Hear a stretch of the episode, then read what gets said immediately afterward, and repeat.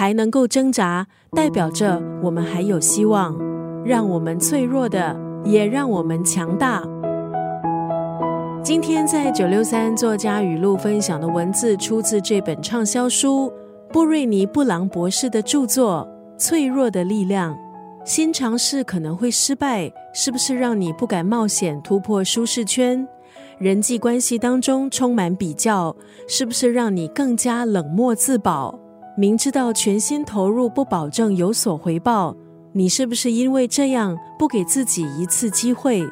脆弱的力量是情感与同理心专家布瑞尼布朗博士的畅销作品。这本书强调，脆弱是人的本质，是创造力还有情感的核心，其实也是人性最大的力量。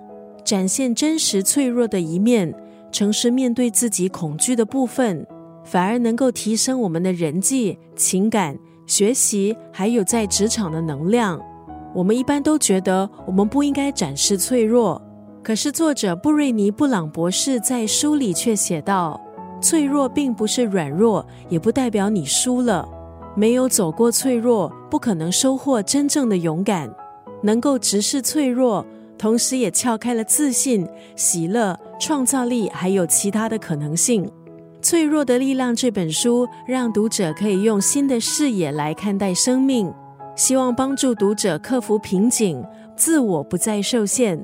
今天在空中就要分享这本书《脆弱的力量》当中的这一段文字：与人比较，追求排名，社会教导我们要不示弱。在如此驱驰追赶之下，很多时候我们不知道自己要什么，只是漫无目的的往前跑。在展现脆弱力量之前。如何先克服自卑、脆弱？如何可以化解各种关系中的困境？我们可以如何利用脆弱激发职场中的领导力、释放创造力呢？如果你也想知道作者针对以上这些问题的答案，可以翻一翻这本书《脆弱的力量》。今天在九六三作家语录利益就分享当中的这一段文字：与人比较，追求排名。